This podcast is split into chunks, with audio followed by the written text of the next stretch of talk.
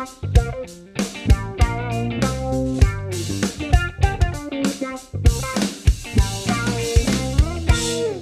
boa noite, boa tarde ou bom dia para você que está nos assistindo aí, nos ouvindo nesse podcast. Aqui que está falando é Pedro. Quem está comigo aqui é Laércio. Boa noite, Laércio. Boa noite, pessoal. E hoje a nossa convidada é a professora Claudiana. Boa noite, professora. Boa noite. Psicóloga. É... Tá tendo um. Um retornozinho aqui. Gente, é, muito feliz. É, psicóloga, na verdade, né? A gente tá começando aqui mais uma noite, nosso segundo podcast, né, Les?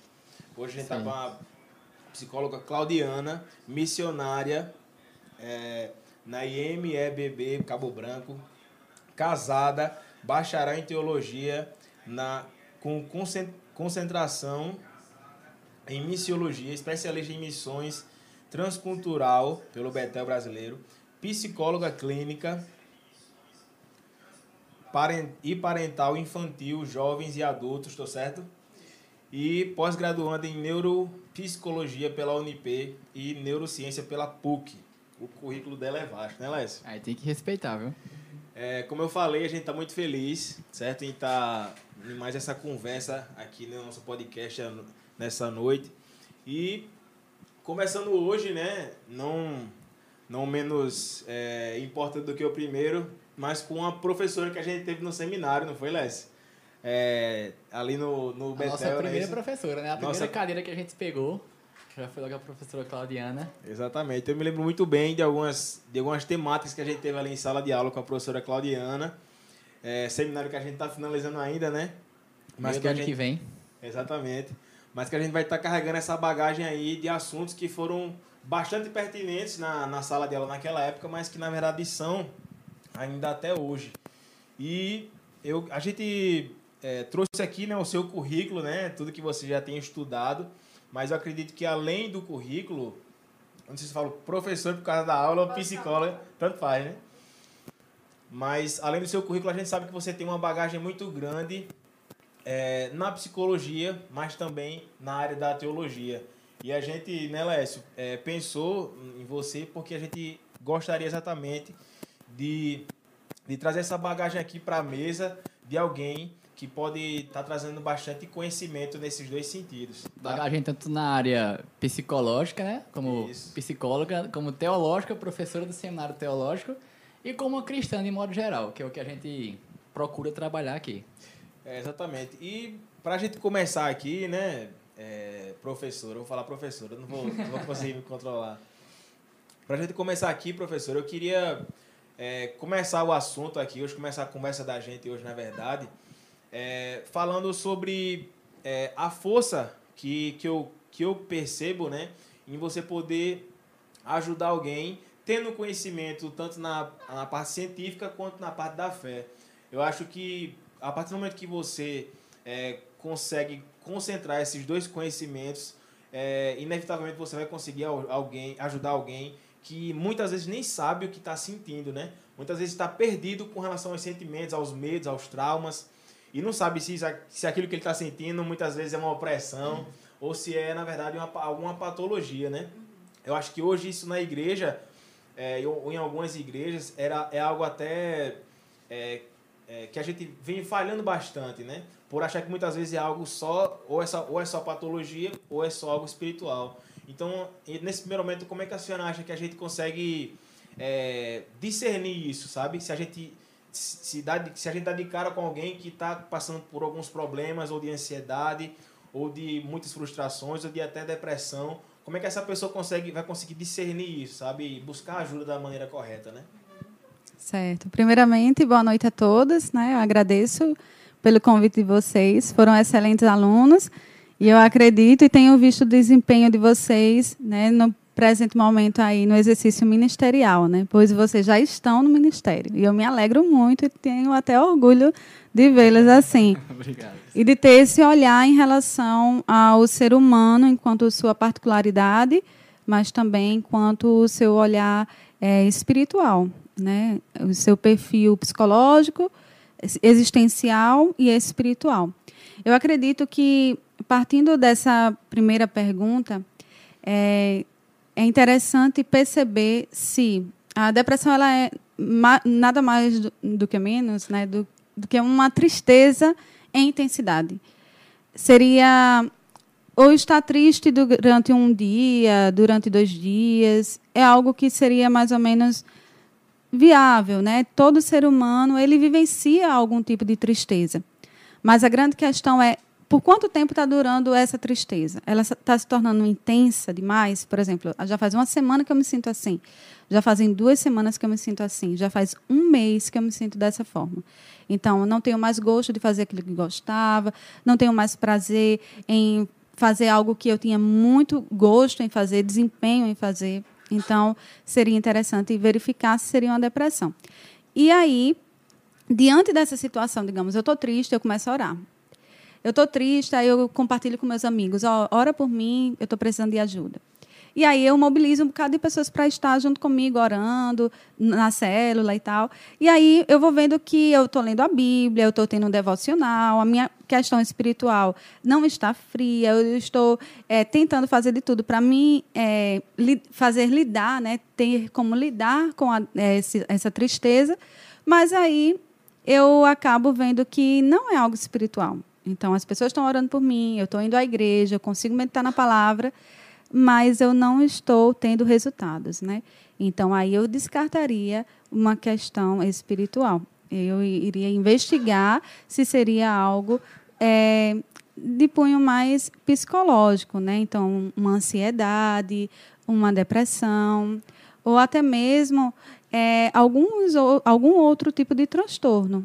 Ou até mesmo algum hormônio que essa pessoa esteja faltando, né? Então, ela precisa é, desenvolver uma atividade física, talvez, para poder repor aí a, os hormônios da felicidade. A alimentação também, né, inclusive. Isso. Então, deixa eu ver se eu entendi. A senhora falou aí no começo que a depressão é uma tristeza aumentada, digamos assim. Isso. Em palavras simples, uma isso. tristeza aumentada. Isso. Então, até que ponto isso seria algo normal? Porque a senhora falou, ah, depende do tempo, ah, tô assim um dia, uma semana, um mês. Até que ponto isso é algo, digamos assim, aceitável à normalidade? Uhum. Eu fiquei com essa dúvida quando a senhora falou. Uhum. Então, todo mundo um dia pode ter um momento deprê. As meninas vão entender o que eu estou falando, né? Então, geralmente tem aquele momento, ah, eu estou deprê, né? Até essa ideia. Todos nós temos um momento de tristeza acentuada. Alguém pode ter um dia de depressão. Sim. Agora, a grande questão é qual o nível dessa intensidade dessa tristeza? E aí precisa ser investigado. Entende? Então, investigaria por um neuro, investigaria por uma neuropsicologia, investigaria pela psicologia. Tem os meios aí para investigar. Então, nós podemos também investigar. Né? Nós podemos fazer essa, esse autoexame, né? olhar e verificar: olha, eu não sentia isso que eu estou sentindo agora eu não lidava dessa forma, eu não tinha, é, não, não ficava com meu coração palpitando ao estar diante de outras pessoas, eu não, não lidava com fuga, eu lidava mais com enfrentamento. Então, é, é investigar, começar a observar. Eu achei interessante porque a senhora é, falou algo interessante aí, porque às vezes a gente está é, ali, nós cristãos, a gente, nós temos é, em algum em alguns momentos a gente tende a a, a se achar forte demais, ou se achar é, suficiente demais, ou se achar um super crente pelo tempo que a gente tem de cristão, ou é, muitas vezes por, por termos é, algum cargo ali na igreja, né? A gente vai, a gente pode cair nessa, nesse erro de se achar forte demais e, e, e, e achar que isso é, é, impossível, que é impossível acontecer isso com, conosco, né?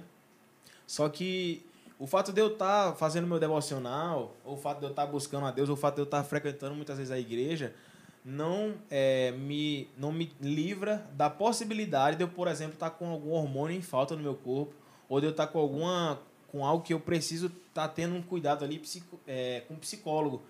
E é, eu achei interessante isso porque isso, isso vai abrir nossa mente é, com relação ao cuidado que a gente deve ter com o nosso é, intelecto, né?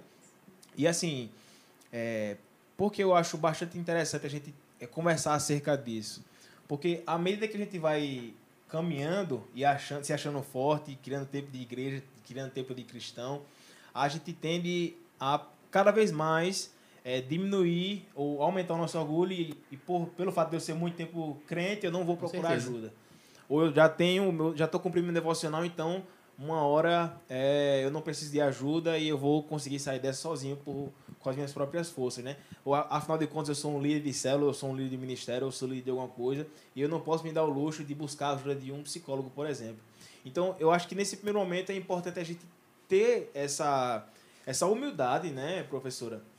E, e reconhecer, né, em primeiro lugar, que a gente ainda assim é de carne e osso.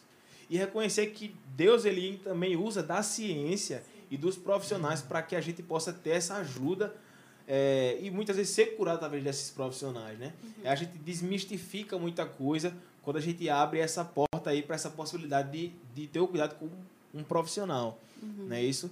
Então, é, eu acho que se a senhora hoje pudesse é, trazer um sinal de algo ou trazer uma palavra para alguém que está talvez sentindo alguma coisa, que talvez precise de ajuda, uma, uma mensagem de incentivo mesmo para essa pessoa, sabe? De uhum. procurar alguém, ou que ela possa identificar algo em si mesmo, uhum. é, nesse sentido, para que ela possa buscar uma ajuda de um profissional. A senhora poderia identificar alguma coisa nesse, nesse sentido aí? Uhum. É, primeiramente, é, pedir ajuda não é um sinal de fraqueza, é um sinal de força. Sim. É, então, eu indicaria até como sugestão a leitura daquele livro de Timothy Keller, Ego Transformado eu acredito que muitas pessoas lidam com a baixa autoestima. Hum.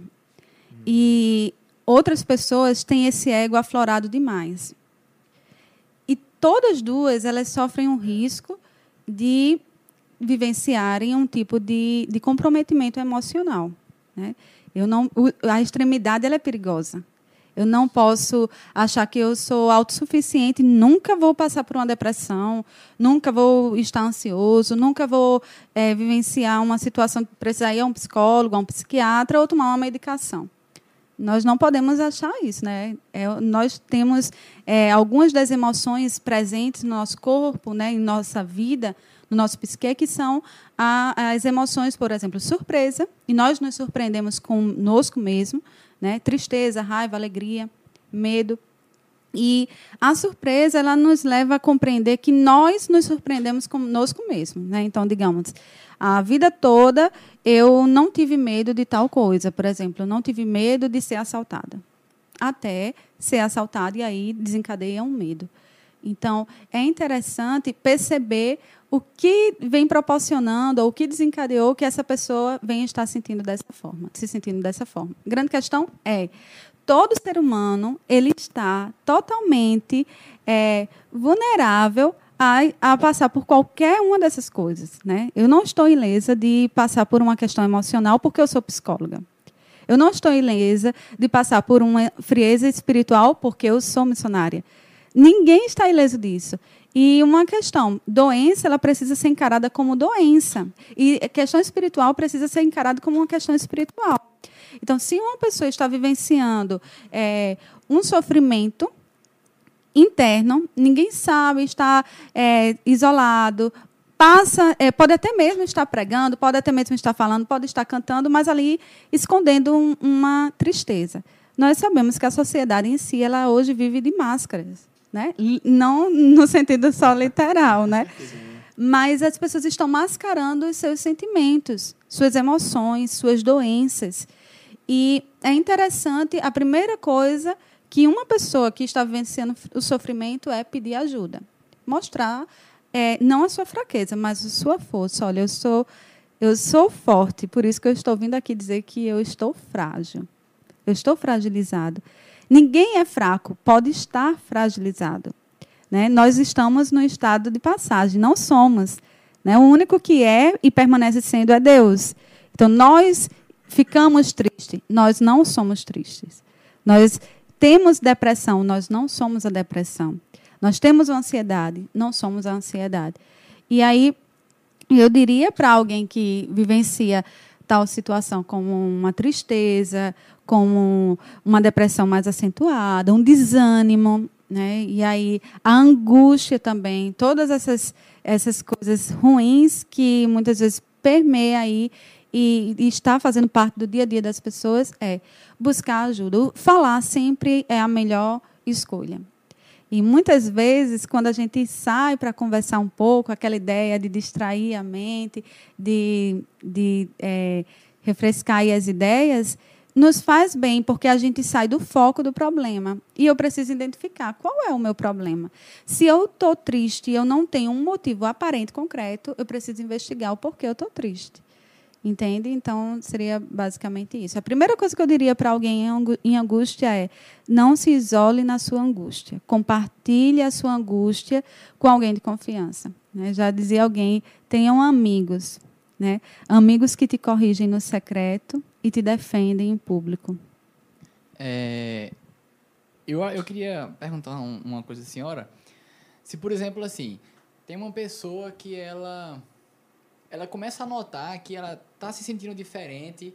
E eu queria saber, por exemplo, quais são esses sinais que a gente pode identificar, até mesmo na gente mesmo, e em outras pessoas que, por exemplo, puxa, eu estou entrando em um quadro de depressão. Ou então se é tipo assim, algo que vem assim de um dia para noite, uma tristeza repentina, às vezes sem motivo ou com motivo, ou se é algo um processo que a gente pode identificar isso no começo e já começar a tratar logo no começo. Eu acredito que se isso seja tratado quanto antes possível, é melhor o, o resultado. Queria saber isso, assim. Por isso que o autoconhecimento ele é importante, né? No autoconhecimento, eu sei até onde, se eu tenho uma predisposição a uma depressão, se a minha história está em harmonia com o meu presente, né? Nós temos três tempos, né? O passado, o presente e o futuro.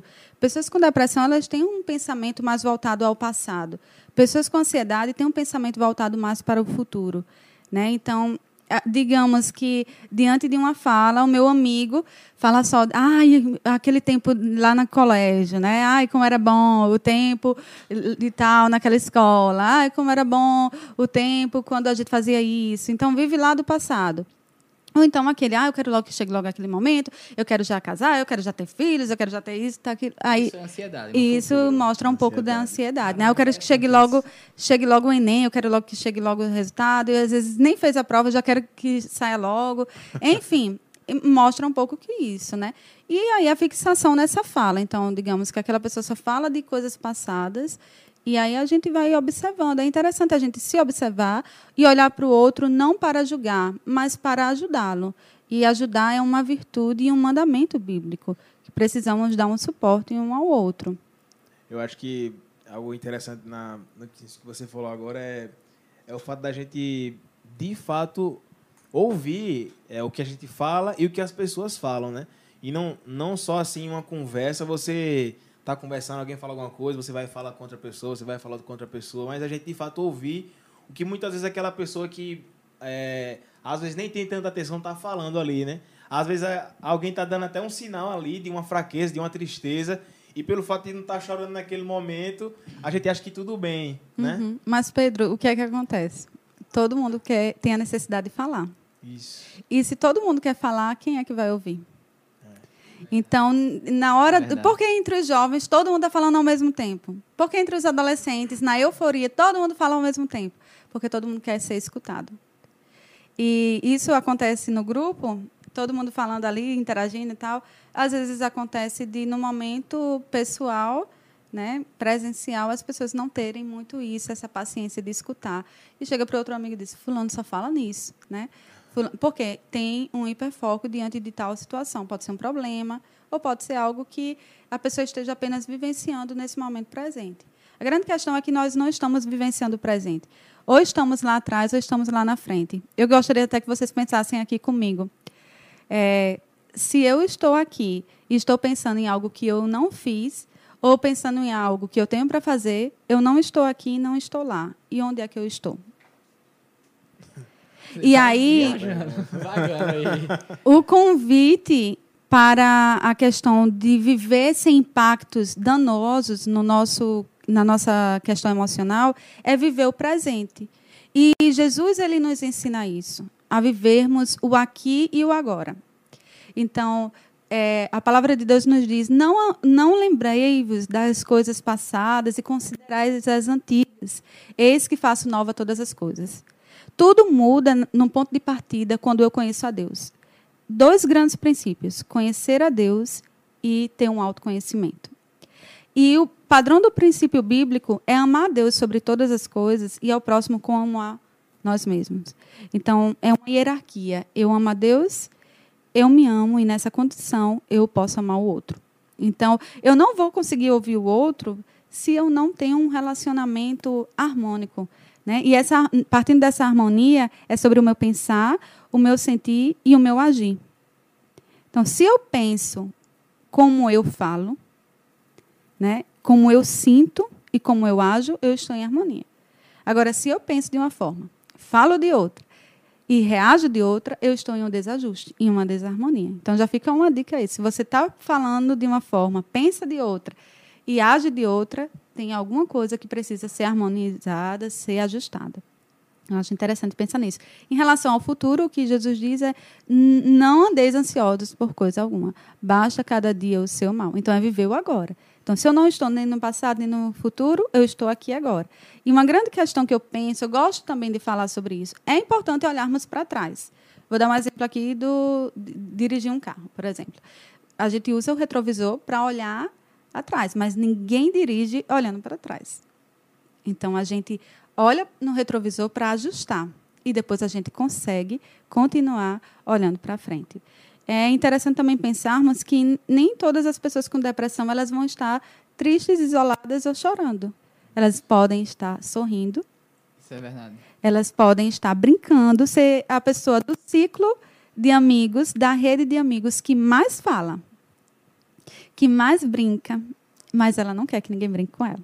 Então, ela volta a atenção para ela, mas ela não quer que ninguém volte-se para ele, na verdade, entende? Ah, ah, mas você fala muito. Ah, não, não falo, né? Então, não, não recebe muitas críticas, não tem condições para isso. E o impacto se torna maior. Né? Eu não posso minimizar, eu não posso evitar os danos, mas eu posso minimizar os impactos na minha vida. E o autoconhecimento, ele proporciona muito isso. A gente tem aí a, a primeira pergunta aí, nossos internautas. Ao perceber que alguém está com indícios de depressão, como auxiliar? Acredito que a senhora já meio que comentou sobre isso, né, com relação a. Eu vou deixar a senhora responder. Uhum. Eu já ia responder aqui. Uhum. Como auxiliar? Né? A primeira coisa é não deixar essa pessoa só.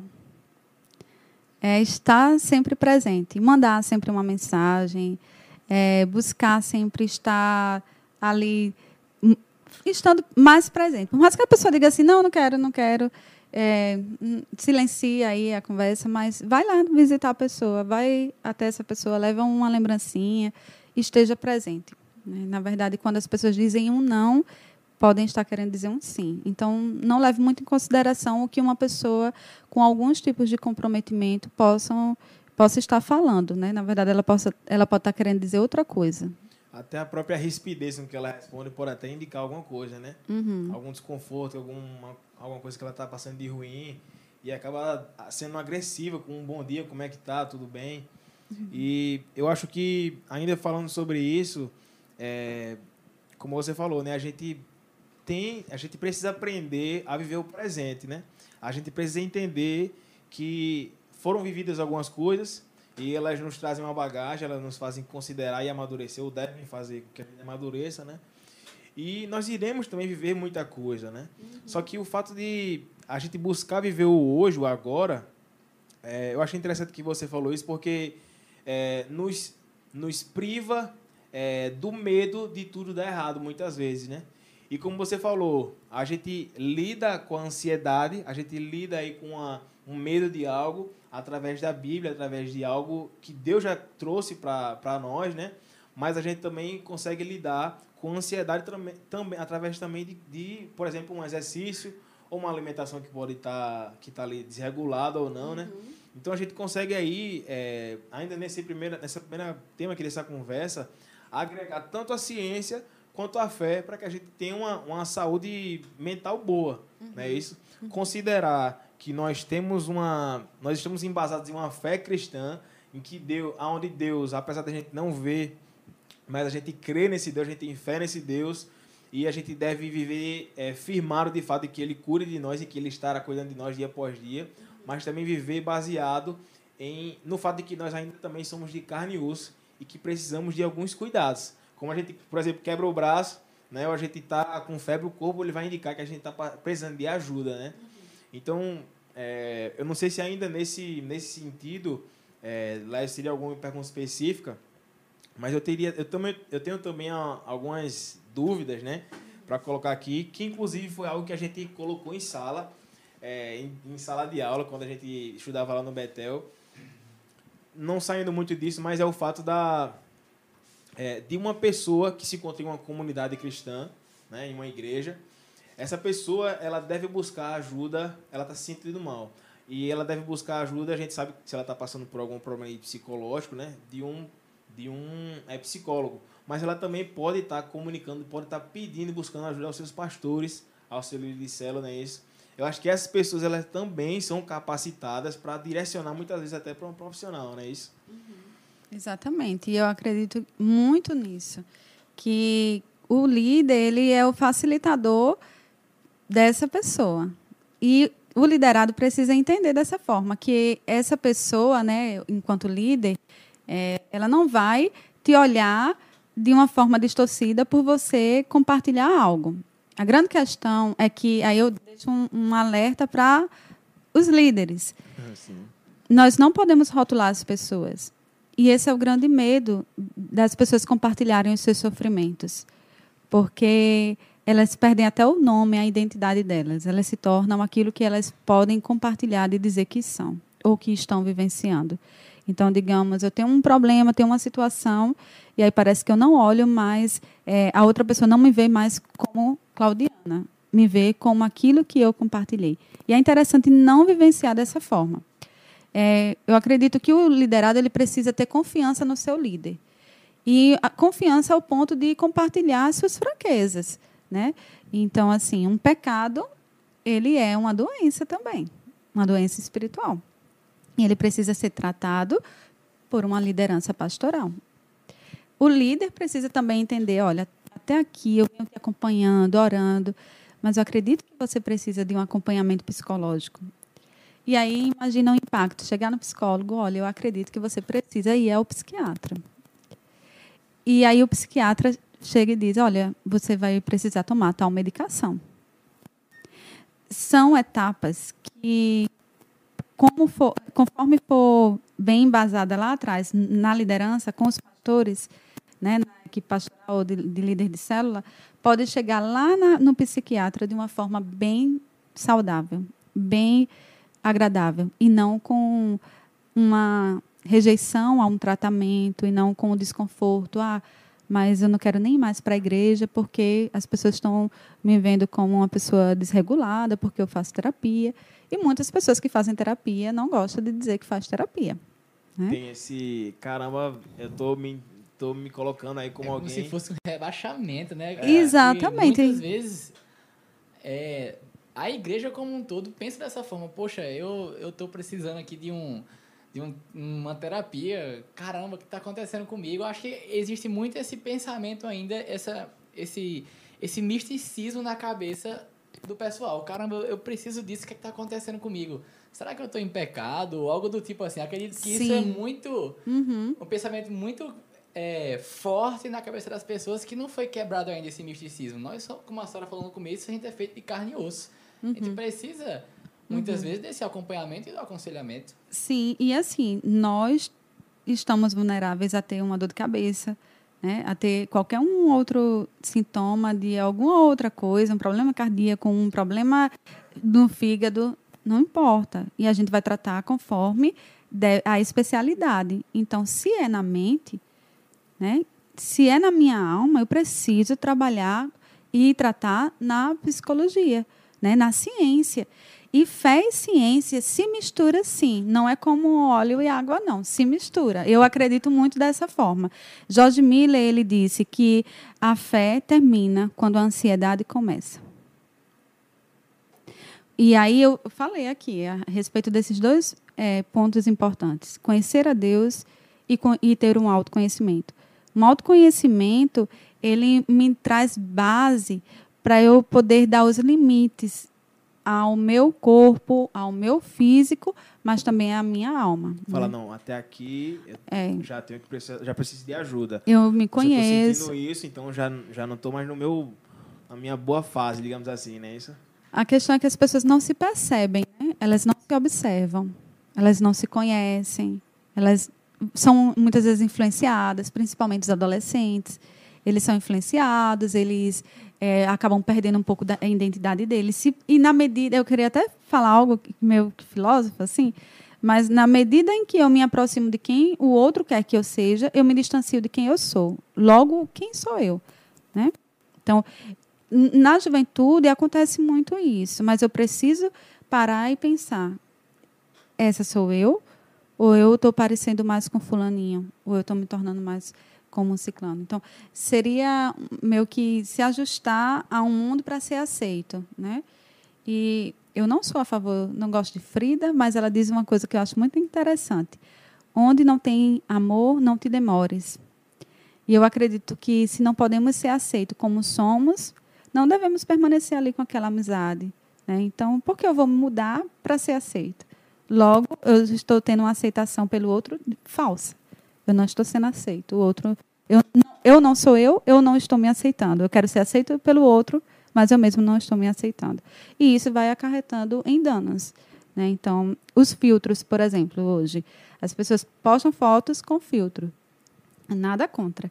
Mas elas vão se distanciando um pouco da identidade delas. Quando elas se olham no espelho, ai, mas eu estou tão feia, mas eu, tá faltando isso, tá faltando aquilo, ai, eu gostaria de ser assim, eu gostaria de ser assado.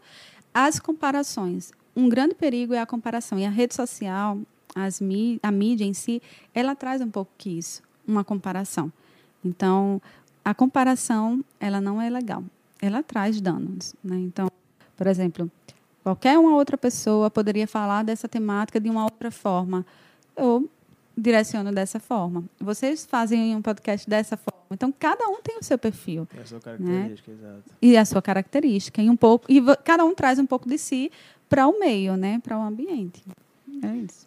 A senhora comentou aí. Ah, tem uma pergunta? é? Matheus, olha, Matheus Gesel foi aí.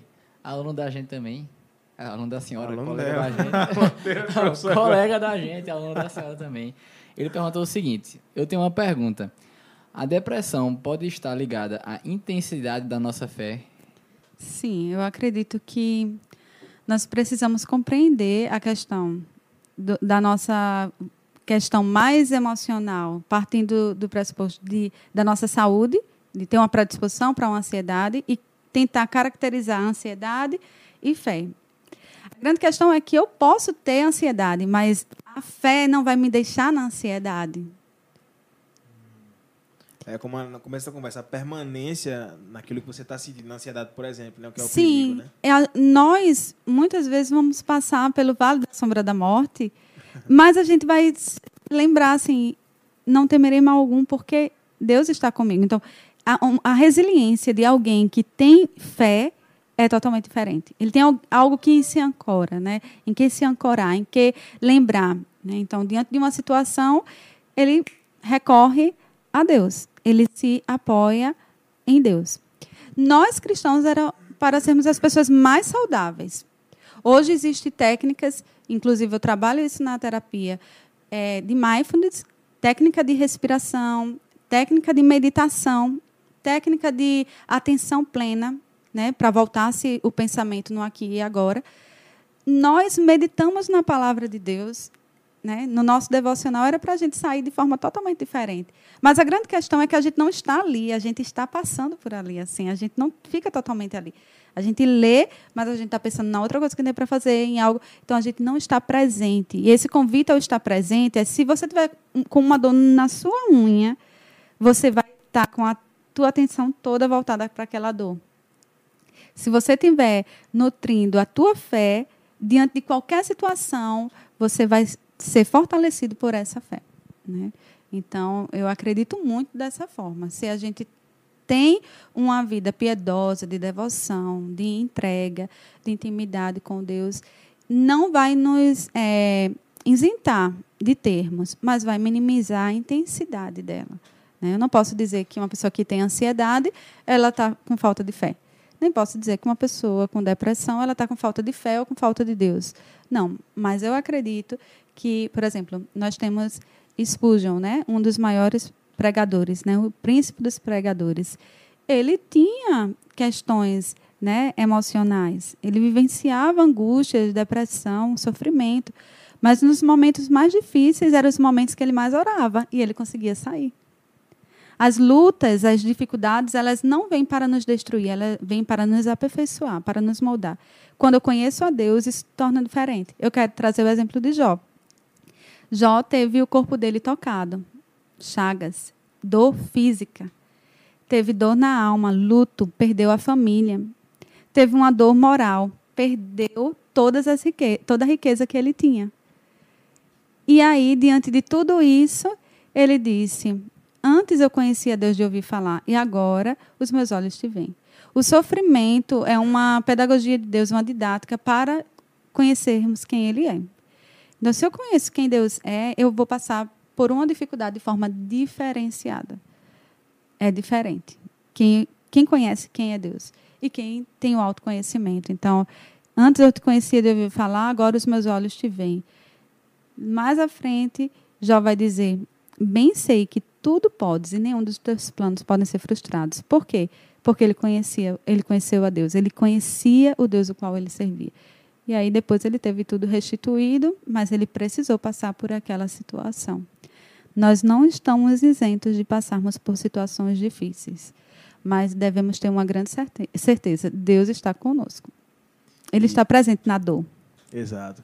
E é, eu percebi que, pelo menos, uma coisa, é, a, pelo menos de modo geral, claro, né? Que cada um é cada um. Mas pelo menos uma coisa é tratado em nós quando a gente está passando por uma situação difícil, que é o orgulho, que é, é essa altivez muitas vezes que nós temos, né? Então, assim, é, tendo em vista que a gente pode lidar ou que a gente pode encarar uma situação difícil, é, o orgulho ele vai ser essa primeira barreira a, a ponto da gente ter que se humilhar e falar, não, eu estou doente, eu estou passando por uma difícil, pastor, me ajuda, eu preciso de uma ajuda de um psicólogo, preciso de, de tomar alguma coisa, eu estou precisando de ajuda. Então, num primeiro momento, a, eu acredito que todos nós podemos considerar que se a gente chegou numa situação difícil, se a gente chegou numa situação ruim, é, respirar fundo e, e e ter a certeza de que aquilo é, que a gente está passando, que a gente vai passar, vai trazer uma melhoria em nós. Não é simplesmente Deus querendo castigar por um pecado, ou Deus querendo fazer algo ruim, ou Deus querendo, Deus esqueceu de mim, Deus não, me, não se lembra mais de mim, das minhas causas. Mas é, é uma oportunidade, talvez, ou é um privilégio de crescimento e de amadurecimento. Né? E, e nesse primeiro momento, de, de cara logo, o orgulho que a gente pode estar tá quebrando aí, né? Reconhecer e se humilhar. E diante disso também, professora, eu acho que é, se a gente se encontra, eu queria tocar nisso ainda, se a gente se encontra em meio a, a uma liderança muitas vezes, é, isso eu falo de qualquer igreja, né? Durante muito tempo, a senhora acha que é, o fato ou medo de perder esse cargo ou, essa, ou esse status também é uma barreira que a gente pode estar enfrentando é, para que a gente não possa estar baixando a guarda, né? Isso é o fato da gente achar que já caminhou muito e as pessoas esperam muito de nós, né? Ou seja, essa barreira que a gente também pode estar enfrentando na igreja é algo que a gente deve considerar, né? É o, é colocar o cargo ou a missão ou o projeto acima da nossa própria saúde. Inclusive, é, a gente aprendeu é, recentemente, uns dias atrás, com o nosso pastor Ezi aqui, é, entre algumas mensagens e algumas conversas dele, que ele nos ensina que Paulo vai escrever a Timóteo para ele cuidar de si mesmo. Não é isso? Ele vai lembrar a Timóteo para que ele cuide de si mesmo. Ele vai dizer a Timóteo, você vai tomar conta da igreja e tal, toma conta do ministério, lê, estuda, cresce, mas toma conta de si mesmo, né? E eu acho que nessa, nessa conversa aqui, professor, a gente pode estar trazendo à nossa memória isso. Nesses dias e nesse mês aí, é, que nós precisamos ajudar, servir, é, tá no ministério, tá na obra, tá no nosso chamado, mas lembrar de cuidar de cada um de si próprio. né? É muitas vezes olhar para dentro, é muitas vezes olhar para é, um mal-estar, né? Porque eu, eu queria até é, que a senhora pudesse me ajudar a discernir mais uma vez isso, porque eu acho que é algo muito sutil, sabe? Você não tem uma. Você não acorda um dia, um dia pro outro depressivo. Eu acho que não é assim, não sei. Você não acorda assim, acordei depressivo hoje. Eu acho que deve ser algo muito sutil. Caramba, como talvez, não sei, não sei um, um sentimento, um, um desapontamento com alguém. Deve ser algo muito sorrateiro, até chegar ao ponto de você se sentir, eu acho que totalmente, uhum. sei lá, sem chão, né? Uhum.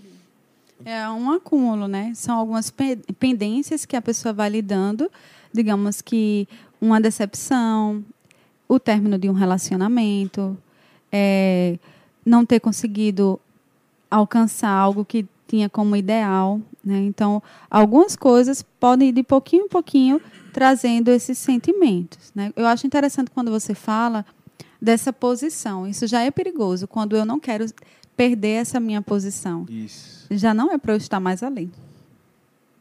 Exato. Porque eu tenho medo de perder um lugar que, na verdade, não é meu. Ninguém tem um lugar assim para sempre. É um sinal de orgulho já, né? Já é um eu sinal preocupante. o misticismo, que é aquele que eu falei, aquela ideia na cabeça que é de um super-homem. Isso, Sim. e de autossuficiência, Sim. né? Só eu faço, se eu, e se não for eu quem fizer, não vai sair muito bom. Então, aí acaba sendo uma pessoa crítica demais e é interessante pensar que também líderes, muitas vezes, eles estão com uma cobrança tão grande e eles são autocríticos, né? Criticam a si mesmos. Ah, e aí nós temos três aspectos na psicologia que trabalhamos, que é o desamparo, o desvalor e o desamor. Muitas pessoas se sentem desamparadas, né? Ah, não tenho amigos, não tenho ninguém. Né? Sentem um desamparo, mas esse desamparo é, são desses amigos ou é de lá de trás? Sentiu alguma rejeição, foi desamparado em algum momento da vida, e aí a palavra de Deus nos diz, né? Se teu pai e tua mãe te desampararem, eu, Senhor, te acolherei. Né? O Senhor te acolherá. E na questão do desamor, né? Do desamor, ah, ninguém me ama. E isso acontece muito com os adolescentes. Ninguém me ama. Né? Eu acho que todo mundo já vivenciou uma fase assim do desamor. Ah, ninguém me ama. Né? E essa questão de se, não se sentir amado, quando eu conheço a Deus, também muda. Porque ah, não posso me sentir amado por ninguém que é falho, mas a Bíblia me diz que com amor eterno eu te amei, com benignidade eu te atraí. Então isso é perfeito. E, e na questão do desvalor, é aquela pessoa, tudo que faz, ela se autocritica, né? Então, digamos, mas Laércio, você toca tão bem, né? Toca teclado, né, Laércio? Uhum, toca. toca tão bem, aí, digamos, Laércio vivencia o foco no desvalor. Rapaz, eu nem toco tanto assim. Tem fulaninho que toca bem melhor que eu. Né? Isso. Aí ah, você fala tão bem, Pedro. Ah, mas eu não falo tão bem quanto fulano de tal. Ah, nem acho que sou essas coisas todas. Né? Então, para as meninas, né? Ah, seu cabelo está tão bonito. Tu acha, mulher? Não acho que está tão bonito assim. então, que roupa legal. Ah, eu comprei numa promoção. Eu invalido tudo que o outro fala. Então, é, é o desvalor. Né? Às vezes, até o que o outro fala, assim, digamos, ah, você é tão inteligente, tão legal. Ah, eu não me acho assim, eu não me sinto assim. E tem um número muito grande de pessoas vivenciando essa questão da autoestima prejudicada. Né? Esse é, esse é, mais uma vez, é um dos indícios, né? É você sempre puxar para o lado negativo. Uhum. Você faz um elogio, a pessoa sempre, sempre puxa para o lado negativo. Uhum. Você fala bem de algo, ela vai sempre comparar com alguém que faz ainda melhor. Uhum. Você fala, é, bota, bota, coloca a pessoa para cima, mas ela sempre vai tentar ir para o lado Uhum. Ou então né? o inverso. Aquelas pessoas que dizem assim, ah, mas eu? Eu sou o melhor, sou bom em tudo que eu faço. né? E aí, não, essa pessoa ela não vivencia uma depressão. Tá, ela pode estar tá falando isso. Não, tô assim e, não, tá? e, e chegar em casa e ela olhar assim e dizer, eu sou um fracasso. Nem... Fazer uma máscara, pode ser. Sim, né? sim, exatamente. Por isso que é tão difícil de identificar. E a gente não pode dizer assim, ah, aquele sintoma ali, aquela pessoa está mais, senta mais atrás na igreja, é mais esquisita, né? É mais estranha, mais calada, ela tem uma depressão. Não, nem sempre são esses sintomas. Varia muito e teria que investigar bem direitinho. Também porque hoje tudo é depressão. Tudo é ansiedade. Mas precisa investigar porque existem outros tipos de transtornos, né? Então teria que analisar direitinho. Eu tenho uma, uma curiosidade, a senhora falando aí, É, a senhora acha que o nosso devocional com Deus, ele pode servir até muitas vezes de um, um diagnóstico nosso para uma situação ruim que a gente se encontra? Porque no momento de oração, é um momento que a gente vai colocar também ali para fora, diante de Deus, é, as nossas imperfeições, os medos e tudo mais. Eu acho que a gente também deve é, tentar perceber ou fazer um, um, breve diagnóstico ali de como é que a gente anda, como é que a nossa saúde mental anda através do próprio devocional. Né? Davi, ele vai falar, por exemplo, Salmo 121, é, ele vai se colocar numa situação de desespero, né? É, quem eleva meus olhos para os montes e me pergunta de onde virá o meu socorro. Ou seja, ele, ele no primeiro momento coloca o medo que ele está e ele mesmo já responde: o meu socorro veio do Senhor, que fez isso, isso e isso, que não dorme. Então ele já coloca o medo dele diante de Deus e ele mesmo, no, no, próprio, no próprio capítulo, já coloca ali que é o Deus que, que ele sabe, que ele conhece. Né? E por quê? Porque ele conhecia o Deus o qual ele servia. E ele se conhecia.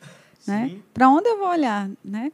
De onde vai vir o meu socorro? Ou seja, ele estava precisando de socorro. E o grito de socorro, muitas vezes, ele está travado. Entalado. Entalado, né? E aí ele grita para o socorro e ele mesmo fala, né? E o próprio salmista também diz, por que estás abatido a minha alma? Né? Ele pergunta e ele mesmo responde: Espera Isso. em Deus, pois ainda louvarei. É um paralelo bem, uma boa correlação, né? Em relação a isso. Essa pergunta e ele mesmo faz essa, é, dá essa resposta. Eu, eu consigo enxergar muito isso no salmista. Em, em ele se colocar ali, o seu medo, o seu desespero, de uma perseguição, de um pecado que ele cometeu, né? Mas o, o, a sinceridade que ele colocava também diante de Deus. E o fato dele conhecer a Deus era uma ajuda ou, digamos, a corda que ele tinha ali na areia movediça muitas vezes, em poder saber de que ele estar, estaria bem, né? E de que aquilo seria passageiro.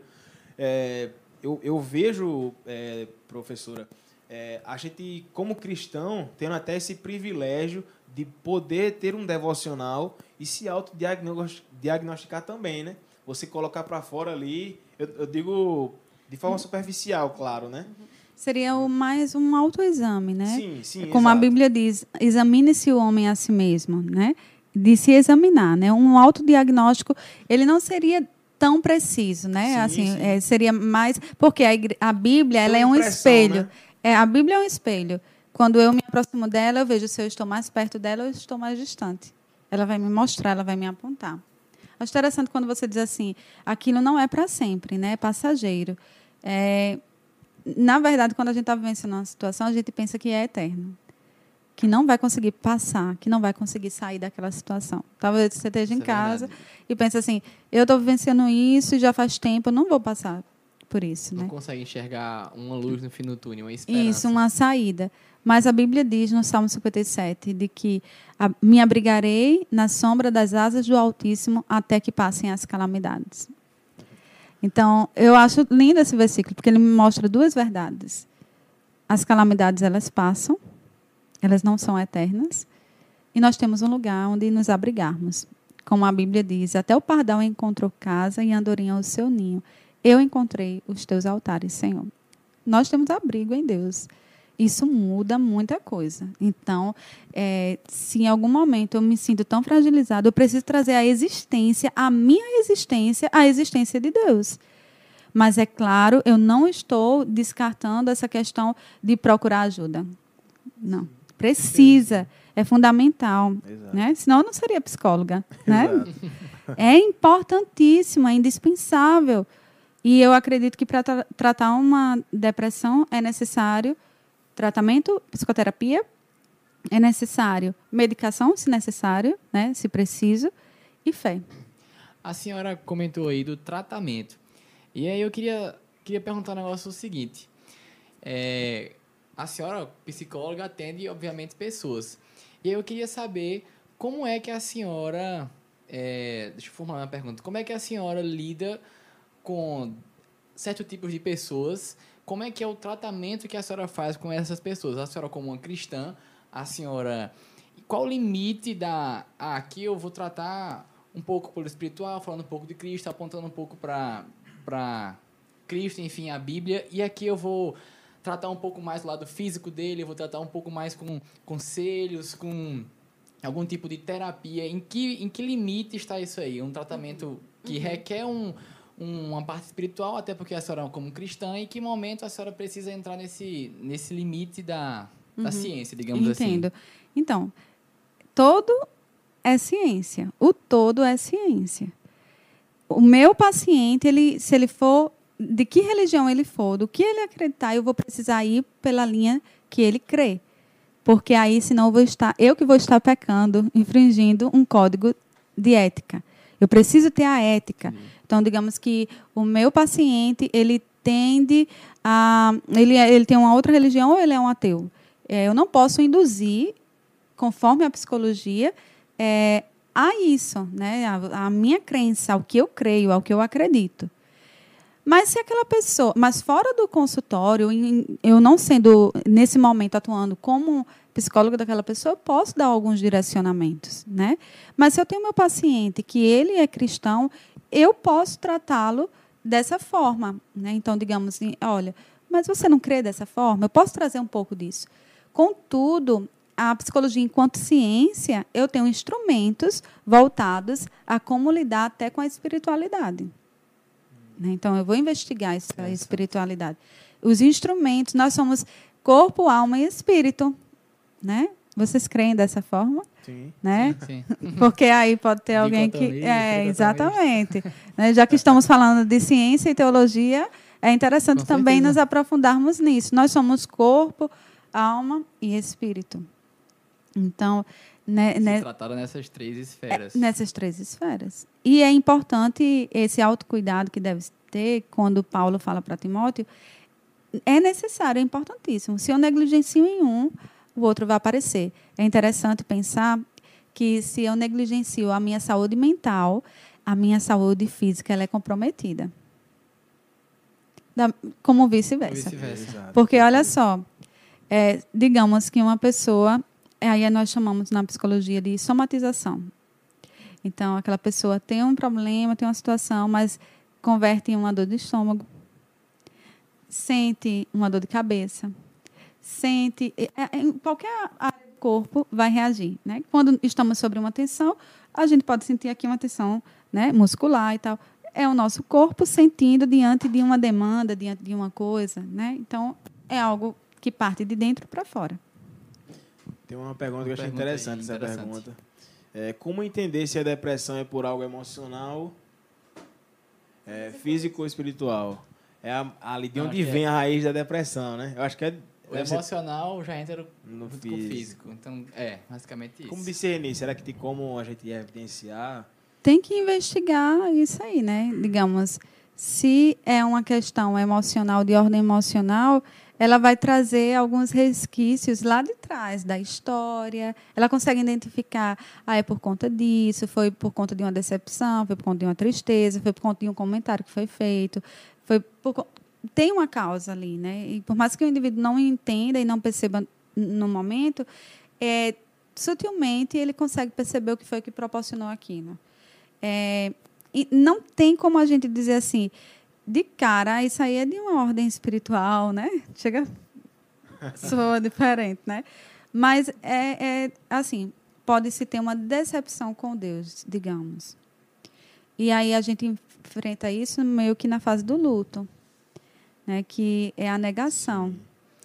Na negação eu posso aí ter um, um esfriamento espiritual e dizer, mas Deus levou aquela pessoa precoce, de forma precoce, agora na pandemia, e uma pessoa que tinha toda uma vida pela frente, Deus levou, e aí eu vivencio uma questão espiritual, né? Tudo está muito atrelado. Uma questão espiritual pode desencadear também uma questão eh, patológica, Corpo, né? alma e espírito, como a senhora falou. Corpo, tá alma e espírito. ligado. Agora, é interessante perceber assim, a minha questão é com Deus ou a minha questão é com minha mãe? Que- Como Freud vai dizer, né? Lá atrás, né? Será que houve alguma coisa com os pais, né? Será que teve alguma coisa com um irmão? Será que a minha situação é com Deus ou é com aquele meu amigo que eu não resolucionei ali aquele conflito? Ou será que a minha situação é com Deus ou é comigo mesmo? Será que não sou eu mesmo que estou querendo encontrar respostas para camuflar a minha própria eh, fragilidade? Entende? Não sei se faz sentido para vocês isso que a gente Sim, que eu expus aqui. Eu acho que, inclusive, é, como a gente é, tem os nossos, os nossos ciclos e vínculos de, de amizade dentro da igreja, e a gente passa aí boa parte, termina o culto, na cela com outras pessoas, é, a gente também tem que entender é, que muitas vezes cada pessoa tem uma realidade dentro da sua casa, né? Cada um tem uma realidade de um relacionamento com a mãe, exatamente um contexto, com o pai, com a mãe, com os irmãos, e, e muitas vezes enfrentam rejeição dentro de casa, muitas vezes enfrentam é, brigas e brigas dentro de casa, e isso que muitas vezes é mascarado na igreja, mas que a pessoa carrega também aquilo, né? A pessoa enfrenta isso em casa e não consegue muitas vezes é, é, lidar com aquilo de uma forma diferente, carrega aquilo, e isso também é algo que, que talvez é, possa até trazer uma al- alguma patologia que a pessoa muitas vezes nem perceba a raiz daquilo, né? Será que eu tô mal é, com Deus por causa de quê? Será que é por causa do meu relacionamento com meu pai, que sempre foi prejudicado, né? Então, volta para aquilo que a senhora falou, de se, de se entender, né? De se conhecer. Caramba, o que é que de fato está causando esse mal-estar, né? Que eu tô sentindo. Conhecer a própria história, né? Isso. Também. Levar em consideração as relações que, que a gente tem, né? Com pai, com mãe, com primo, com tio, com, com avô, com avó, não é isso? Eu acho que isso também vai nos ajudar a trazer uma essa. Não vou dizer, vou falar de diagnóstico, vou falar Um é, autoexame, né? um autoexame, exatamente. De como é que a gente. de como é que a gente pode é, se entender para que a gente possa se ajudar. Não é isso? E eu queria também. é, a gente entrou nesse, nesse assunto em sala de aula, eu queria, eu queria trazer aqui mais uma vez para um. Não é mudando de assunto, mas esse exemplo que foi falado em sala de aula de alguém que estava passando mal. Eu não lembro exatamente se foi na igreja, é, de que estava tendo uma crise e as pessoas estavam tentando expulsar um demônio, se eu não me engano, daquela, daquela pessoa que na verdade estava tendo uma crise, né? Isso, e isso mostra mais uma vez. Lá você lembra da, da- Lembro, lembro. do debate que teve nesse, nesse dia. Isso mostra, professora, que é, o fato da gente é, esquecer esse, esses dois viés que podem acontecer, um problema, um uma patologia física ou, ou intelectual e um problema espiritual, a gente esquecer de tratar daquilo da maneira correta, né? Isso. Como é que a gente pode é, abrir os olhos cada vez mais para cada vez mais para isso? Né? Como é que a gente pode cada vez mais tornar isso presente dentro das igrejas? Né? Uhum. Não é porque não é espiritual que eu não vou poder orar. Sim. Sim, com Até certeza. porque Né? se eu tô com uma dor de cabeça, por exemplo, se eu tô com uma dor, alguma coisa, eu não posso também deixar orar por cura naquilo, Com né? certeza. Sim, eu não posso deixar de orar, mas eu preciso ter a- o que eu falei até em sala de aula, eu sempre falo, discernimento e sabedoria. Isso. Porque o discernimento eu vou perceber aí, não, isso aqui a pessoa está pálida, não, né? Alguma coisa estranha que está acontecendo aqui com ela, ela, ela não está muito consciente. O que foi que, que proporcionou que aquela pessoa tivesse aquilo? Não, ela estava bem agorinha, né? Então tem que ter isso. Por isso que a gente precisa ter uma boa conexão com Deus, né? Estarmos conectados em Deus para a gente perceber o que está acontecendo ali e termos também um conhecimento da área da saúde. Por que não? Levar em Temos consideração também. né? temos que ter isso para a gente poder é, socorrer.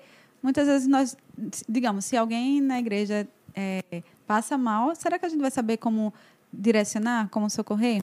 Né? Então a gente precisa ser assertivo na forma como a gente vai é, acolher diante de uma demanda. né? Então, se aquela pessoa ela estava bem, estava tranquila, de repente ela começou a ter um suor excessivo e estava com é, ataque cardíaco, enfim, conversa, ora, ou então leva para o pronto-socorro Tratar né? o natural de forma natural e o espiritual de, de forma espiritual, exatamente. Discernir esse, esse ponto aí.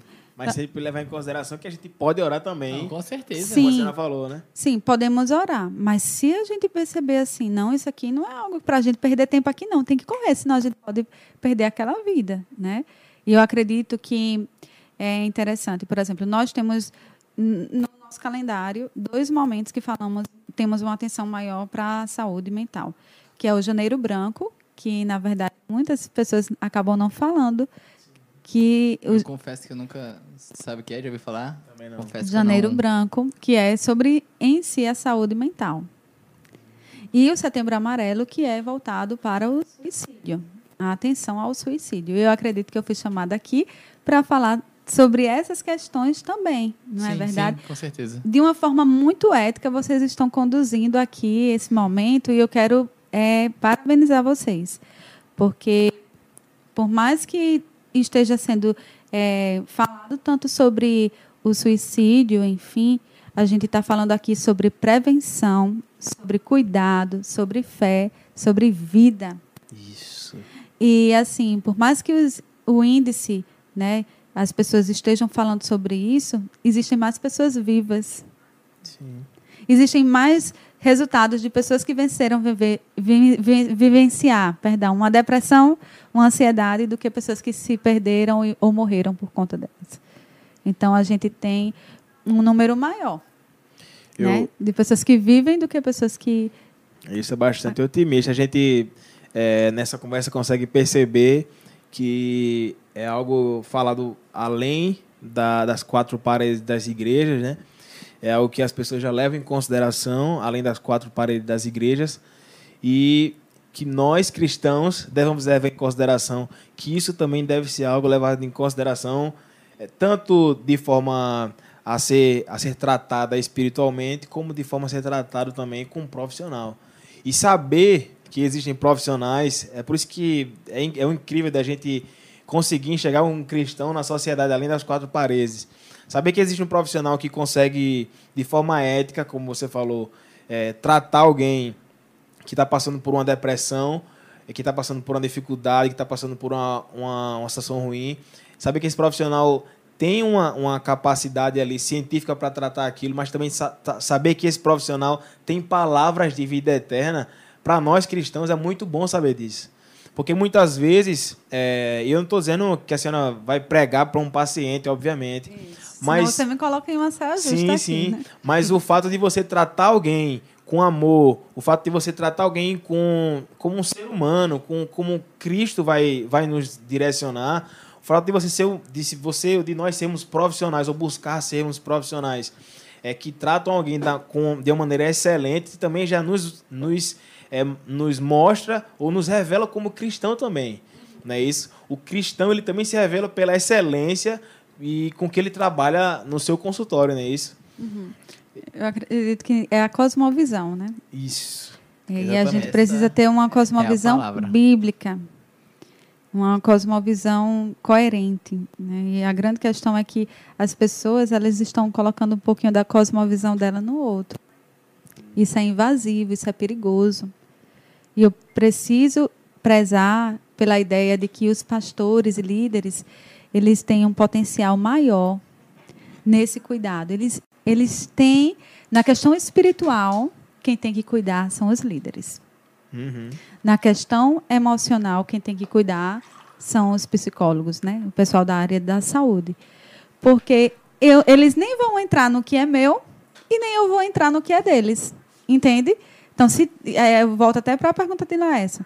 Se uma pessoa chegar diante de mim né, com uma demanda e tal, eu digo, olha, você tem teu líder, você vai se aconselhar com ele. Da mesma forma que uma pessoa que vai estar, eu quero deixar isso bem claro, uma pessoa que vai estar com uma questão de uma é, de uma questão espiritual, de uma doença espiritual, ela vai ser tratada pela liderança. Sim. Ela não vai poder ser tratada por mim, não. Até porque você vai tratar o físico. Eu vou tratar o emocional Sim. ali, Isso. né? A questão mais que está dando, trazendo dano para essa pessoa. A grande questão é que eu vou ter um olhar conforme essa pessoa entende. Ou seja, eu, eu sei o que ela está falando de igreja, eu sei qual é o contexto que ela está mencionando, eu sei qual é o conflito que ela está vivenciando. É diferente, porque eu sou pertencente a esse mesmo contexto.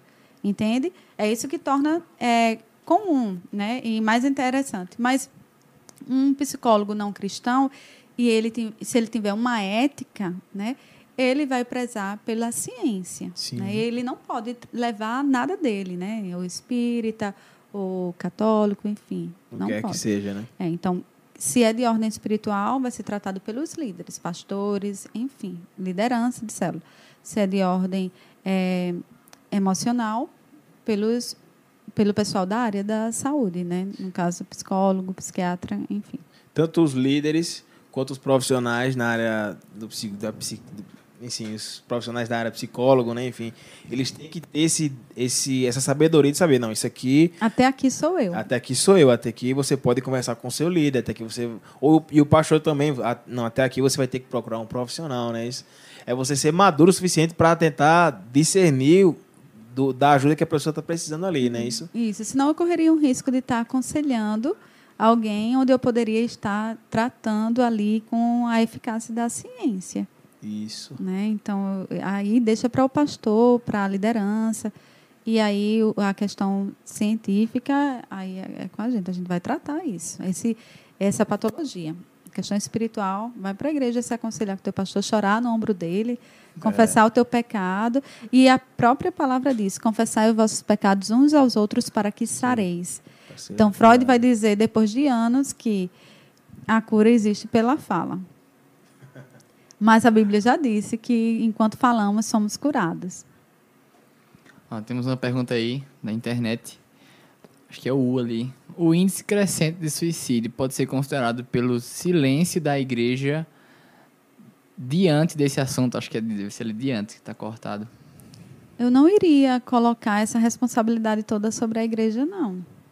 Porque a igreja, ela é uma comunidade terapêutica. É uma comunidade que traz a pessoa a viver em comunhão. É, eu acredito que o silêncio da pessoa, né? o silenciar, o não se comunicar, o não trazer. É, agora, claro, que a igreja falando sobre isso, sobre o autocuidado, a prevenção, como o Lésio falou, né? Um, um, uma depressão sendo diagnosticada precocemente, ela vai ajudar aí no tratamento. Né? Eu acho que a igreja pode, exatamente, ela vai ser até uma ajudadora no tratamento. Se a pessoa se sente só, a igreja é uma igreja que é em célula. Se a pessoa precisa de exercício, a igreja tem um esporte. Se a, se a, se a pessoa está é, tá precisando, sei lá, muitas vezes de uma ajuda é, ou quer receber pessoas em casa, ela, ela vai ter uma célula na casa dela, não é isso? Acredito Agora, que a igreja vai entrar nesse quesito de auxiliar no tratamento. Agora, Acho que isso aí seria. Sim, nós estamos falando de, da igreja genuinamente, né? Isso, com Porque aí eu vou falar para vocês: tem igreja que adoece, que não é uma igreja genuína. Então, é, vai ter aquela igreja que vai dizer que tomar remédio é pecado e que depressão é pecado. Então você tome aqui essa água para você ficar curado logo, né? Então é. você não vai lá para para o psicólogo não, porque você já tomou a água que eu tomei, então está purificado, está abençoado, está consagrado. Eu já orei, eu já lhe ungi, não precisa disso. Então essa não, esse não é o lugar onde uma pessoa deve ficar, porque ali vai adoecer mais. Então a religiosidade ela adoece. Uhum. Agora o evangelho não, ele liberta, ele alcança, ele sara. Mas a religiosidade adoece. É, eu, atendo meninas que têm dificuldade em vestir determinadas roupas porque a religião veio impregnando algumas crenças, ditando algumas coisas. Modo de falar, modo de vestir, modo de se comportar. Isso não é errado, né? Existe um padrão, né? Não é, não é lícito algumas coisas. Mas a gente precisa ter a prudência, né? É uma vida ali, é uma pessoa, é uma história. A senhora falou aí que é, atende meninas que, que, que a religião emprega muitas vezes a, a, o modo como ela vestir. E aí. Que hoje saber, vivencia até consequências por conta disso. Como é que a senhora faz para é, aconselhar essas pessoas a, no, no quesito religioso ou no quesito mais psicológico? Como é que a senhora faz? É isso que eu. Psicológico. Entendi. Por que te traz tanto sofrimento vivenciar o sair do padrão do que foi dito para o que não é errado você usar isso? Uhum. Você tem como errado por quê? Por que você valida isso como errado? E aí as pessoas, existe um grande cuidado que nós precisamos ter nas igrejas é que as pessoas elas são tão dependentes de um líder que às vezes elas não conseguem ter uma autonomia. Então depende tanto do líder para tudo que ah, não sei nem comprar uma roupa sozinha, tem que ir com as amigas para elas me ajudarem a escolher. Isso gera dependência emocional. Né? E dependência emocional é algo que traz dano. Né? Eu acho que seria interessante a gente pontuar uma coisa, posso? Sim. Com certeza. Eu acho que nos últimos tempos tem falado muito sobre defraudação emocional.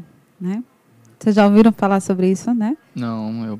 Defraudação é quando um rapaz ele está conversando com uma moça e ele conversa também com outra moça e parece que vai namorar, mas nunca chega nos afins, né? De vamos, vamos namorar, né? Ele está ali só no ato de uma sedução e aquela moça ela vai entrando naquela, ah, eu acho que ele gosta de mim, ele gosta de mim, desde que quando ela vai começando a gostar, ele pega e diz, não, não é, não é o que eu esperava. Então, aí de repente ele já estava conversando com outras meninas também, é, já se despertou para uma outra pessoa e vai trazendo uma defraudação para o outro. Eu, quando eu não respeito a emoção do outro, eu Ah, violo. É uma violência, estou violando um- um- algo ali de, de, de respeito para o outro.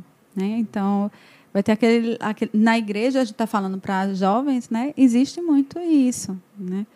Conheço também muitos jovens que vão de igreja em igreja para tentar encontrar a pessoa certa. Tem muitas pessoas vivenciando os 28 anos em uma grande tristeza porque ainda não encontrou o príncipe e a princesa e acaba vivenciando uma grande tristeza. E aí mora um grande perigo. A falta de alguém, né, não consegue lidar com o desamparo. Tem que ter alguém. Porque eu não consigo ficar só comigo. né? E a- se nós somos boas companhias, precisamos ser uma boa companhia para nós mesmos. Porque tem pessoas que não gostam de ficar só. Se você diz assim, ah, eu gosto de ficar só, mas você está só no celular, você está só no Netflix, você não está só. Você está se conectando com outro mundo. Estar só é você ser sua boa companhia, estando contigo mesmo, com os teus pensamentos. Aí sim, você é uma boa companhia. E é importante nós estarmos só. É tudo uma questão de equilíbrio, né? Você tem que ter o seu momento só, você tem que ter o seu momento com os seus amigos, você tem que ter um momento de qualidade em casa, né? Então, você tem que ter momentos na comunhão também, na igreja, ou no grupo que você frequenta aí nas células. Então, é, é a gente buscar ter um equilíbrio, na verdade, em tudo, né? E é, em cima daquilo que você falou também. Se eu estou na igreja ou se estou no momento só, que eu esteja ali por completo, né? Inclusive, é, eu acredito, é uma impressão que eu tenho, na verdade, de que cada vez mais é, é como se o, o momento devocional fosse, é, por algumas pessoas, fosse tido como um momento é, que deve ser o mais rápido possível.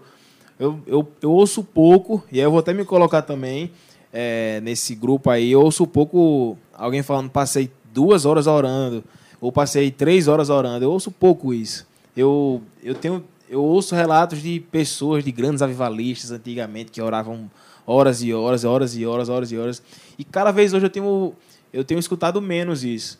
Então, é como se estar ali naquele momento devocional é, fosse cada vez mais doloroso, talvez, não sei, é, cansativo, onde a gente não consegue desfrutar de fato aquele devocional, porque já está já tá, já tá pensando no que vai fazer, nos problemas que já, que já estão acontecendo, ou então porque já, sei lá, porque está lembrando, né, como você falou também, de situações ruins e não desfruta daquele devocional, daquele momento com Deus, daquela intensidade de estar com Deus ali no, no quarto, na porta fechada, não é isso? E as pessoas que sofrem por uma síndrome do pensamento acelerado, né?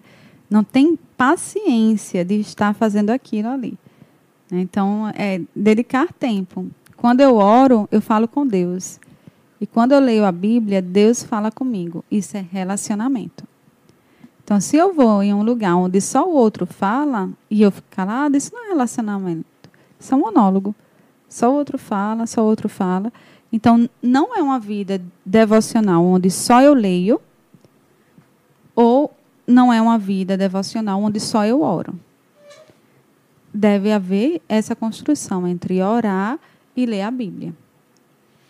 Inclusive, é, até para nossa saúde por completo geral, a gente tem que é, saber dosar, né? Inclusive os nutrientes do corpo, saber o que comer. Inclusive eu tenho aprendido é, a, a melhorar minha Falando de alimentação comer, eu um nem pouco. ofereci. Você quer? Vai ter um bolinho, Eu- salgadinho. eu senhora quero, quer, mas professora? Eu não posso, não. eu quero, mas eu não posso, não, mas. Tá bom de verdade, boy. Fica à vontade, vai. Eu tô tranquilo com a minha água aqui. E a gente sabe. Chocolate é importante. Olha aí. endorfina. Mas eu só posso com xilitol. Mas também em excesso não é, bom, né? Exatamente. Nada em excesso é, É bom. verdade. Eu não posso esse daí, eu não posso não. Exatamente porque já comi muito. É, e a gente ter esse, esse equilíbrio, né? Tanto na alimentação, quanto na, nos relacionamentos, quanto ter nesse momento de, de devocional também ali um momento intenso com Deus é importante. E eu, eu não sei é, contar também a, a, a questão do nosso da nossa vivência. é, não sei se é uma, é uma questão do jovem especificamente falando, porque eu acredito que o jovem ele está no momento da vida dele onde é bastante crítico. Por que eu digo isso? Porque ele está no momento onde ele está para decidir qual vai ser a namorada, onde ele vai decidir qual vai ser o curso, onde ele vai escolher ali a profissão dele. Então, são várias decisões, são várias escolhas, e eu acho que a falta de organização, me corrija se eu estiver errado, pode prejudicar o jovem. Ó. Você tem que saber discernir que esse aqui vai ser o momento que você vai ter que estudar, esse vai ser o momento que você vai ter para se relacionar com seus amigos, mas esse momento vai ser o seu devocional e você ter que viver de forma intensa. Será que o jovem ele, ele tem essa ele tem essa dificuldade a mais, eu poderia dizer isso, de ter esse- essas escolhas da, do curso, do namoro, da profissão, sei lá. Ele tem essa, essa bagagem, essa pressão maior ou é, é só conversa mesmo? Existe sim. Eu né? acho que existe, pô. É uma tensão grande ser jovem. Não é fácil, não. Porque é o, o divisor de águas da vida. Né? É, a gente vai se tornar é, resultado desse momento da juventude. Sim. né? É esse Por isso que esse momento presente é importante. Porque ele vai definir o nosso amanhã. Né? Eu acho que quando você fala assim sobre a organização, planejamento, é muito interessante. Porque nós temos um número grande de pessoas que vivenciam procrastinação. É só o que existe. Então, eu tenho uma demanda de atividade para fazer, mas eu digo, peraí, só mais um tempinho aqui no celular. É Ah, eu tenho aquele é trabalho da universidade para fazer. Não, cinco minutinhos. Cinco minutinhos e eu vou fazer. E aí eu lido E com às uma vezes cinco minutinhos vira aí meia hora, uma hora. Pegando E- o celular, distrai. Isso É. acontece, infelizmente, muitas vezes comigo isso. A maioria dos pacientes jovens, eles trazem essa demanda da procrastinação. Ah, eu tenho uma coisa para fazer e eu não consigo fazer porque eu fico olhando o Instagram direto. Eu- é tão difícil não olhar a notificação. Vai morrer se não olhar a notificação. Por que é tão importante isso? Eu preciso ter é, colocar algumas coisas como principais, prioridade, como urgência. E aí, se a minha demanda é urgente ali, eu preciso seguir aquilo ali. Depois eu vou olhar o Instagram, tem um tempo para isso, né? Acho que é interessante até você olhar aquele tempinho que você passa no Instagram, né? Tem No como celular, avaliar, né? É perigoso E no olhar celular. olhar, tem Então, a procrastinação ela está na fuga e não no enfrentamento. E eu acredito que uma grande questão é que nós lidamos com fuga e não com enfrentamento. Todo mundo quer fugir. Quando eu digo assim, eu não quero ir para a igreja, muitas vezes pode ser uma fuga. Quando um amigo me chama assim, vamos sair, e aí eu digo, não, não, não quero não. Não, aí eu invento uma desculpa. Eu estou lidando com a fuga. Por que eu não quero estar ali? Por que eu não quero estar com aquelas pessoas? O que é que me incomoda ali? Como entrou esse assunto aí de juventude, o Pedrinho falou que são decisões que precisam ser tomadas. Eu acredito assim, é, são decisões altamente importantes que vai definir o nosso futuro do amanhã. Por exemplo, um, um- jovem de 18 anos, ele precisa ter a ideia que ele vai fazer uma prova, o Enem, que ele precisa escolher um curso aos 18 anos que vai é, ser altamente decisivo o resto da vida dele. Eu acredito que muitas vezes falta um pouco de maturidade e que essa falta de maturidade pode gerar um medo. E esse medo gera todo essa, esse processo que a gente veio falar aqui, de ansiedade, esse de- o medo do amanhã, o medo do futuro, pensar muito no futuro, com essa ideia de, caramba, eu, eu tenho 18 anos, eu tenho uma maturidade muito pequena, só com 18 anos, obviamente não tem essa ideia de pensar no que ela vai fazer o resto da vida. E não somente decisões como, como o Enem, mas existem tantas outras decisões de alta importância, como relacionamentos, que ca- acabam entrando nessa área da juventude causando esse medo, essa ansiedade, que pode provocar um quadro de depressão, um quadro que, que precisa de um tratamento psicológico. E esse jovem não sabe que ele poderia fazer uma avaliação psicológica, onde iria identificar qual é o perfil dele, para qual é a área ele poderia seguir. Vocês sabiam disso? Já ouvi falar. Já ouvi eu falar, já. não. Então, Eu é, esqueci o nome, tem um nomezinho que dá, né? é a avaliação psicológica para é um teste de ap- Aptidão. não é de aptidão, é um teste de vocação. Vocação, Vocação. essa aí É eu o teste vocacional. Isso. Então, algumas escolas, elas disponibilizam disso, né? O, o psicólogo fazer o teste vocacional no terceiro ano com o pessoal ou no primeiro ano, para identificar, ah, eu gosto da área de humanas, eu gosto da área de exatas, né? E aí minimizaria você fazer um cinco anos de graduação e dizer, rapaz, Não é não isso era que eu isso que eu queria. E muitas vezes o maior sofrimento é porque às vezes faz uma graduação, né, em algo que o pai ou a mãe queria que fizesse. E essa é uma demanda grande, né? Então sou eu que decido, são os meus pais, né? Então eu posso, eu tenho que ser obediente aos meus pais, né? E aí tem aqueles que vão entrar em um grande sofrimento. Vai estar fazendo medicina, mas queria estar fazendo educação física, simplesmente somente educação física. ou então tem aquele que pode estar fazendo qualquer uma outra coisa, mas o pai queria que você fizesse direito ou medicina, porque vai trazer mais retorno para você, né? Desde que você pode ser abençoado e bem-sucedido onde você estiver fazendo aquilo que você nasceu para fazer, né? Do que importa você fazer algo que você eh, vai ter retorno, mas que você não vai ser feliz, né? Então é interessante buscar aquilo que te dá prazer, alegria e satisfação. o, o que o que a gente no final das contas vai tentar né professora ou doutora é, é buscar estar bem é buscar é encontrar aquele aquele estado onde a gente se, se, se enxerga se encontra cercado de pessoas que buscam também é, um, um avanço, um crescimento, ou está em uma comunidade que busca isso, ou está em, inserido, ou está em uma família que, por mais que tenha vários problemas, mas que você abrace a sua família também e, e um bem-estar da sua casa. Eu acho que no final das contas, todo ser humano, cristão ou não cristão, mas todo ser humano ele vai querer buscar é, encontrar esse estado é, de saúde 100% físico, obviamente, espiritual também, mas também mental, psicológico. E a gente aprendeu aqui, a gente viu que tudo isso está, na verdade, ligado, né? A gente pode a gente deve, na verdade, unir forças. A igreja deve andar de mãos dadas com os profissionais para que é, os membros e para que, na verdade, a sociedade é, se encontre em um estado de saúde e de bem-estar. Eu acho que a proposta é, de Deus, no final das contas, é trazer é, essa paz para o homem. Em meio à tribulação, em meio a dificuldades, em meio a, a problemas aí, né, Rubinho? É trazer paz para nós. É saber que o fato de estarmos com Ele, nós estamos ou nó- nós podemos des- desfrutar dessa paz. E saber também que a gente tem meios profissionais para lidar com isso é excelente.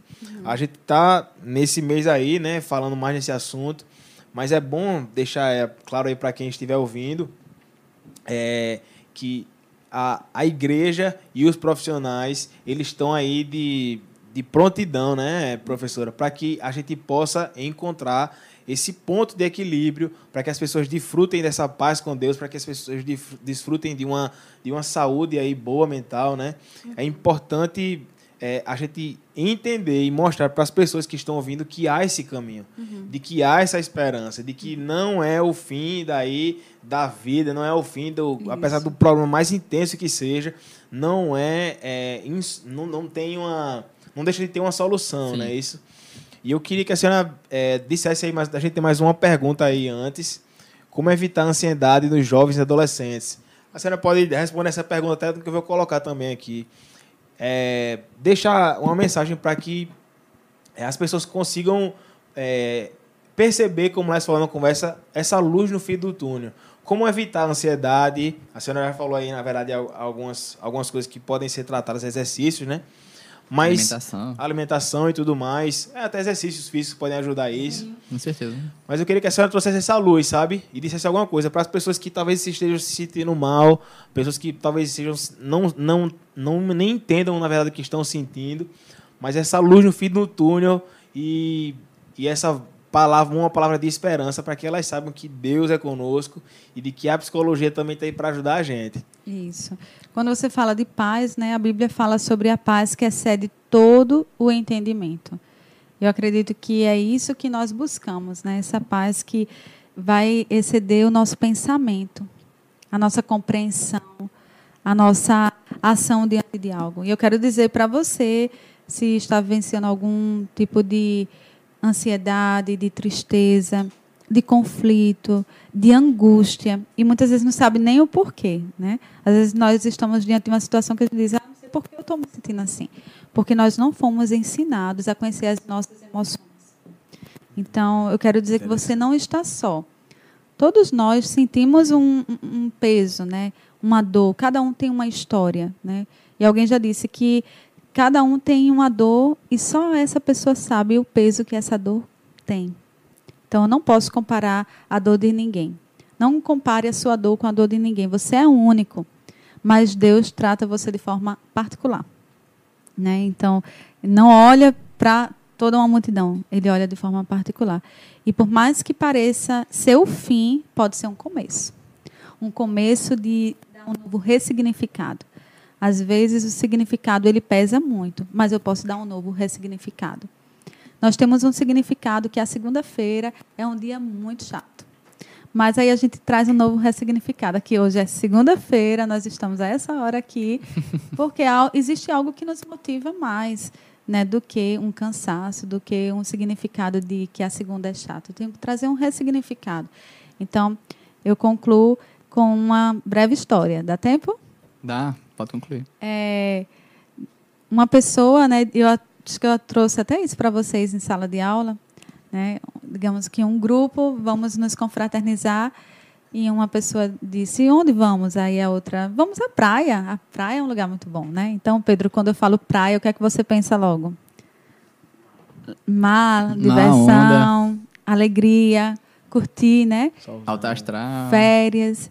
Mas aí uma das pessoas desse grupo diz, praia, eu não gosto de praia. E por que você não gosta de praia? Porque eu perdi alguém que eu amava muito na praia. Então, praia não tem o mesmo significado para todo mundo. A dor é particular. Às vezes, um dia da semana a pessoa não pode gostar, tem uma aversão. Até um nome, mas eu quero te dizer: traga um novo ressignificado à sua existência, à sua história. Talvez você pense assim, ah, eu poderia ter nascido em uma outra família, poderia ter tido um outro pai, uma outra mãe. Eu quero dizer que Deus ele é soberano em sua escolha e ele te escolheu para essa família, ele te escolheu com esse nome. Tem pessoas que têm preconceito com o nome. Deus te escolheu com esse nome, Deus te escolheu com essa trajetória, com essa história. Aceita é, a tua história, a tua jornada. Se abraça, né? Abraça é, com o novo que existe, né? Eu costumo sempre dizer que amanhã está lacrado. Ninguém viveu ainda. Então abre o lacre de amanhã, sente aquele cheirinho de carro novo, né? Aquela sensação gostosa. É, abre o lacre, desfruta do novo de Deus que é o amanhã. A Bíblia diz que o choro pode durar uma noite, mas a alegria vem pela manhã. Então a alegria vem, essa é uma certeza. E ela vem pela manhã para você começar bem. As pessoas que estão em depressão, o momento mais difícil é pela manhã. Mas a Bíblia diz que é pela manhã que a, que a misericórdia dele se renova e que é pela manhã que a alegria vem. Então, talvez você tenha passado não apenas por uma noite, mas por invernos, né? Por momentos de muita tristeza, mas saiba que Deus ele é a esperança e que você pode buscar um suporte psicológico, terapêutico. Você não está sozinho, existem muitas pessoas que você pode contar. E uma dessas pessoas é a sua família eles te conhecem, eles te amam. Não pense que eles não vão te ajudar. Família. Se você tem uma igreja, conversa com teu líder, esteja presente, não se ausente. E se você tiver um amigo que você possa compartilhar, compartilhe. Então, é isso. Então, gente, essa foi a nossa conversa com a doutora Claudiana. E nós estamos chegando ao final. Você aí que novo no canal, curte, encaminha esse podcast. Nós vamos estar soltando aí os cortes, como eu já mencionei no podcast anterior. Vamos soltar os cortes, então fique ligado nas redes sociais. Ative o sininho de notificação para você estar ligado em tudo que que a gente posta nesse canal e que você seja tremendamente abençoado e que Deus te abençoe. Até a próxima, galera. Tchau.